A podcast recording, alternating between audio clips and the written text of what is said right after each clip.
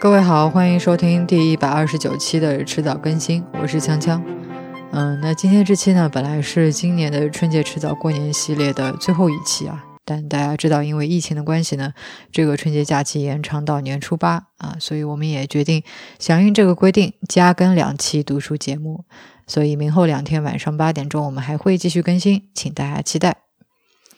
嗯，前段时间有一部电影啊，不知道大家有没有去看过？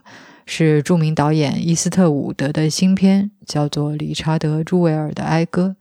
嗯，友情提示一下，接下来我会有一些关于这部电影的剧透啊。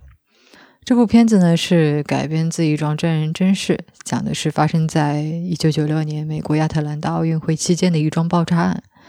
主人公朱维尔呢，因为在工作期间及时发现了炸弹的威胁，让很多人幸免于难。那自己呢，也在一夜之间成了整个美国的英雄啊。但没想到啊，命运急转直下，在随后的调查当中，啊，朱维尔被 FBI 当成了头号嫌疑犯。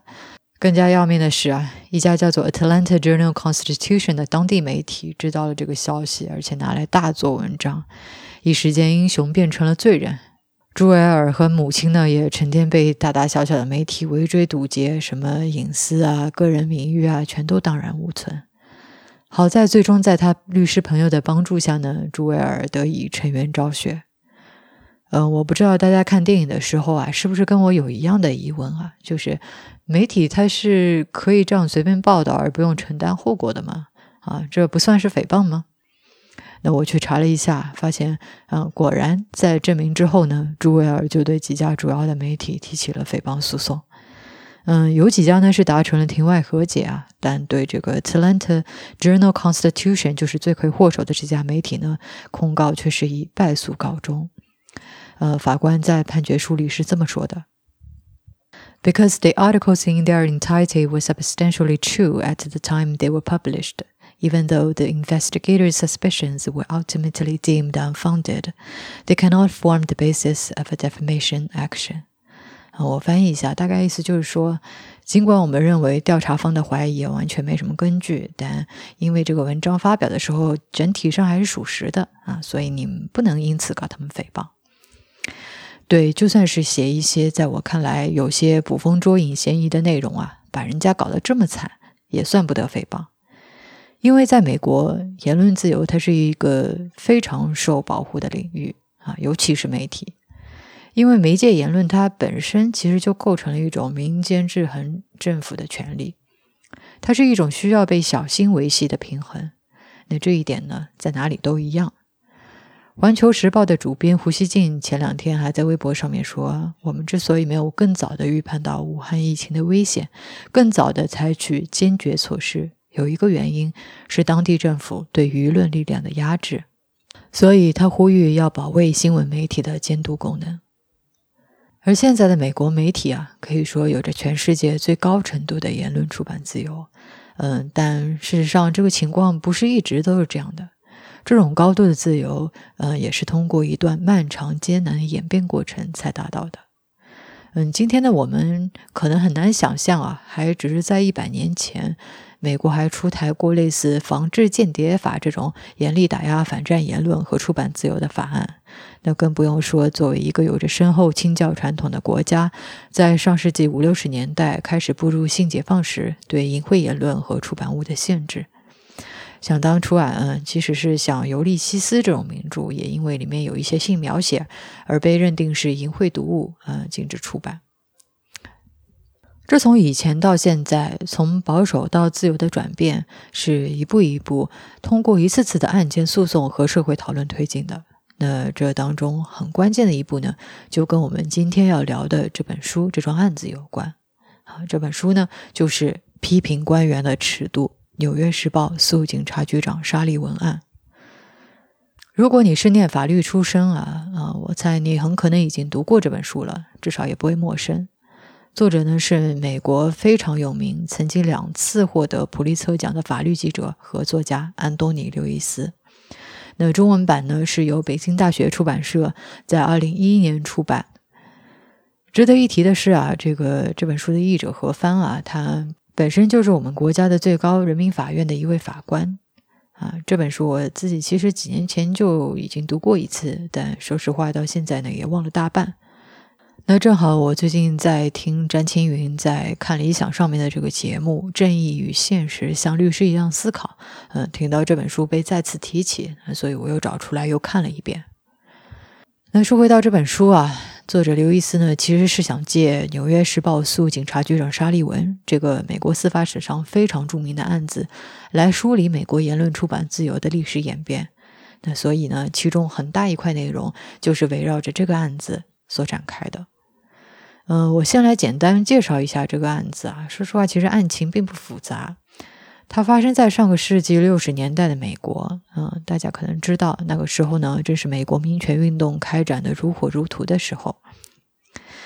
事情是这样的，嗯，有一天啊，一个民权组织在《纽约时报》上面付费登了一个广告，啊，讲了发生在南方的各种种族主义的行为啊，比如说这个警察炸了马丁·路德·金他的家，啊，差点把他的妻子、孩子都杀了，等等。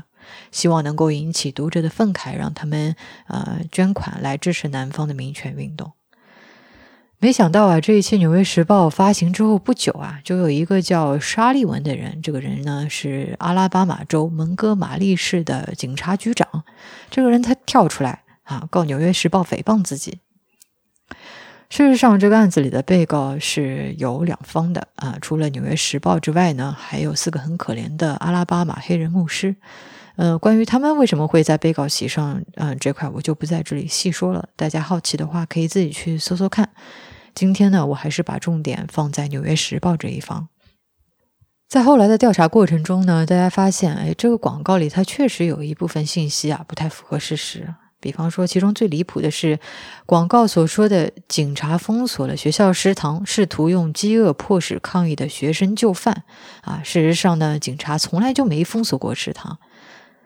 不过这里还有一个吊诡的问题是，广告其实从头到尾都没有提到过沙利文啊，所以呢，即使有这些不实的描述，那他怎么就成了诽谤呢？对吧？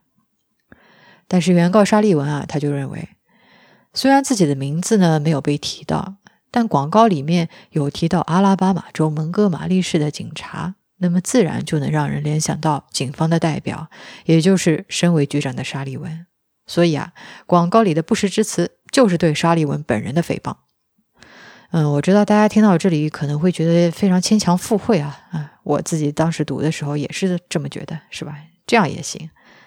但要知道，当时这个案子的一审是在阿拉巴马州当地举行，这是一个在当时仍然弥漫着非常浓厚的种族主义情绪的地方啊，即使在庭审当中也不例外。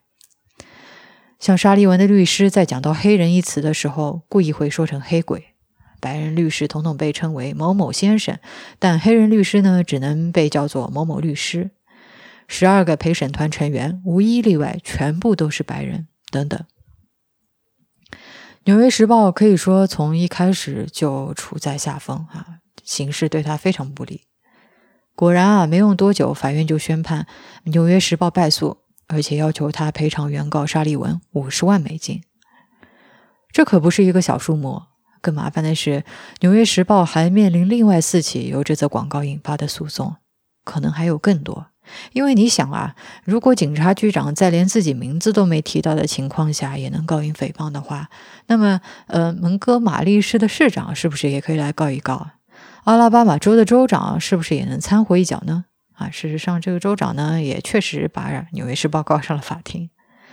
更糟糕的是，如果其他人也发现啊，还有这波操作，也纷纷跑过去告别的媒体，那么美国的媒体很可能就会面临一场巨大的危机。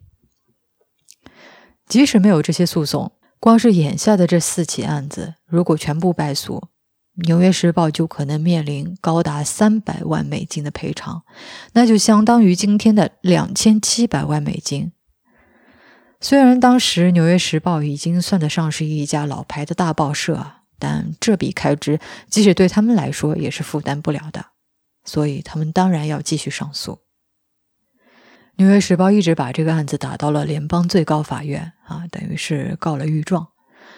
而这一次呢，他们调整了诉讼策略啊，不再去承认这个案子到底算不算是诽谤，而是直接把矛头对准了美国宪法第一修正案里的言论出版自由啊。这一次，他终于赢了。美国宪法第一修正案，你可能在美剧里啊，尤其是一些律政局、罪案局里面看到过，但可能记不太清到底讲的是啥啊。别晕，我来简单介绍一下。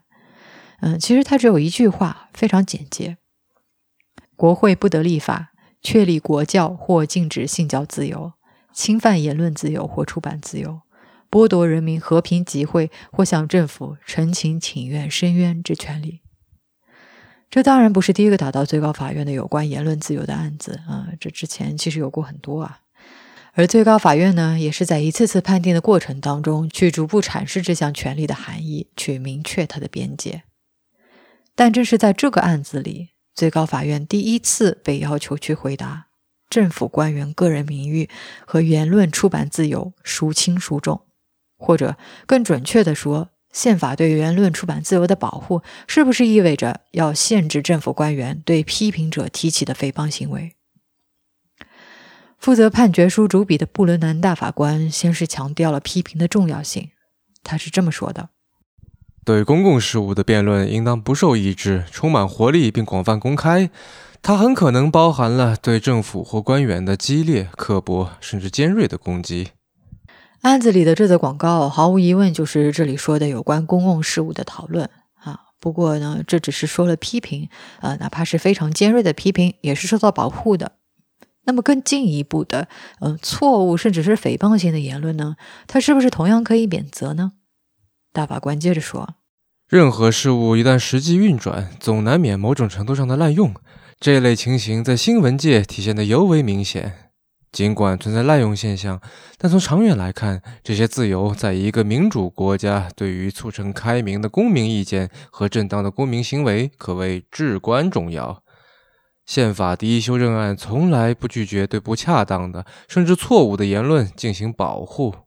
不过啊，别高兴得太早。”呃，这不是说我们可以毫无顾忌，想说什么就说什么啊，想发表什么就发表什么。这并不是意味着言论自由从此就获得了绝对豁免权。但要怎么去判断呢？大法官们给出了一个标准。简单来说，嗯，如果一个人他不知道自己说的是错的，也就是他是无意当中说错了一些东西，那么这种错误的言论就在第一修正案的保护范围之内。只有当一个人啊被证实怀有主观恶意啊，他自己本身希望造成很严重的后果啊，明明知道这个信息是假的呢，还故意到处传播，他才应该被追究相应的责任。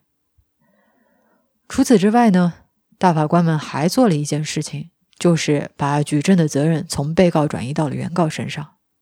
这是什么意思呢？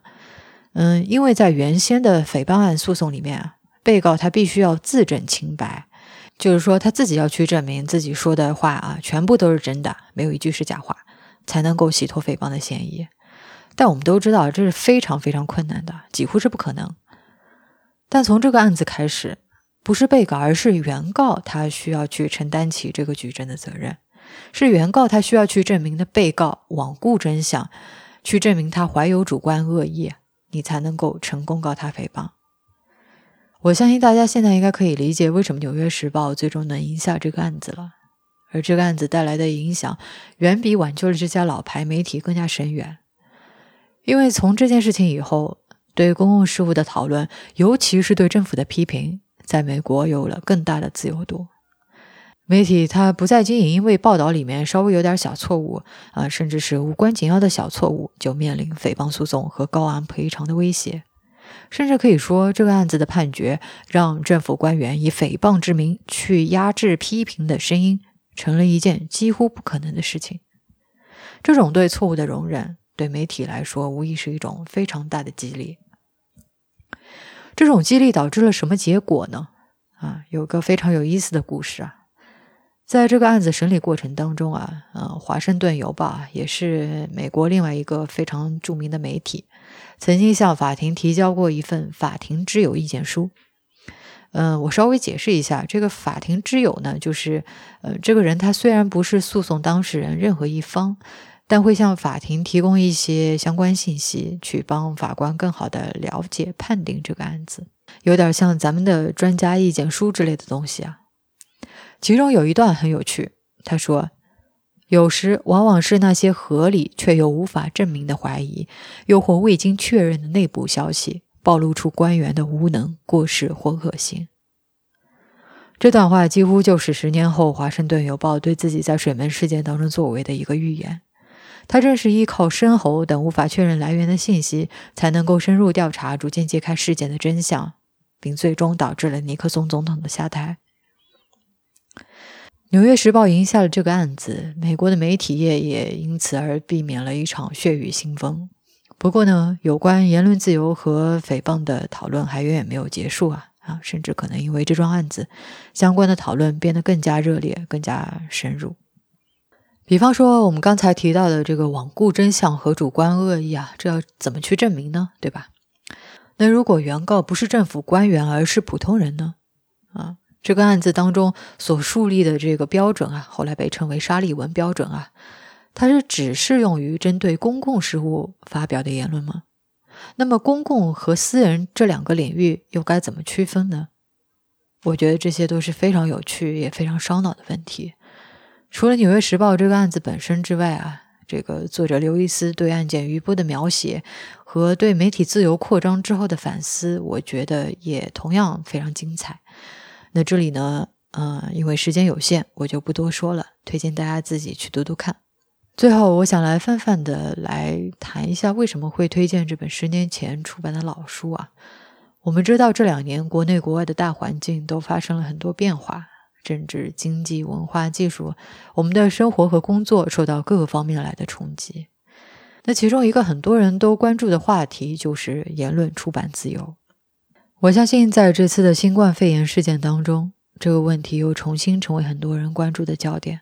比如我自己在关注的一个事情啊，就是关于八名发布华南水果海鲜市场确诊七例 SARS 的案子。一月一号啊，也就是在大家还忙着庆祝新年，还不知道这场疫情的时候啊，这八个武汉市民啊，据称全部都是医生啊。因为传播华南水果海鲜市场确诊七例 SARS 这个所谓的谣言，受到了武汉市公安机关的处罚。一月二十八号，也就是前天，最高人民法院发文，终于就如何治理有关新型肺炎的谣言问题做出了回答。那文章称，呃，下面是我引用的原文啊。执法机关面对虚假信息，应充分考虑信息发布者、传播者在主观上的恶性程度。及其对事物的认知能力，只要信息基本属实，发布者、传播者主观上并无恶意，行为客观上并未造成严重的危害，我们对这样的虚假信息理应保持宽容态度。你看，这里也提到了主观恶意这一点。这篇文章一出呢，引起了网上不少人的讨论啊。有人说这是在鼓励造谣啊，有人说武汉市公安局应该向这八个人赔礼道歉。甚至有的人说要给他们发奖章啊，说他们是英雄啊，是勇士。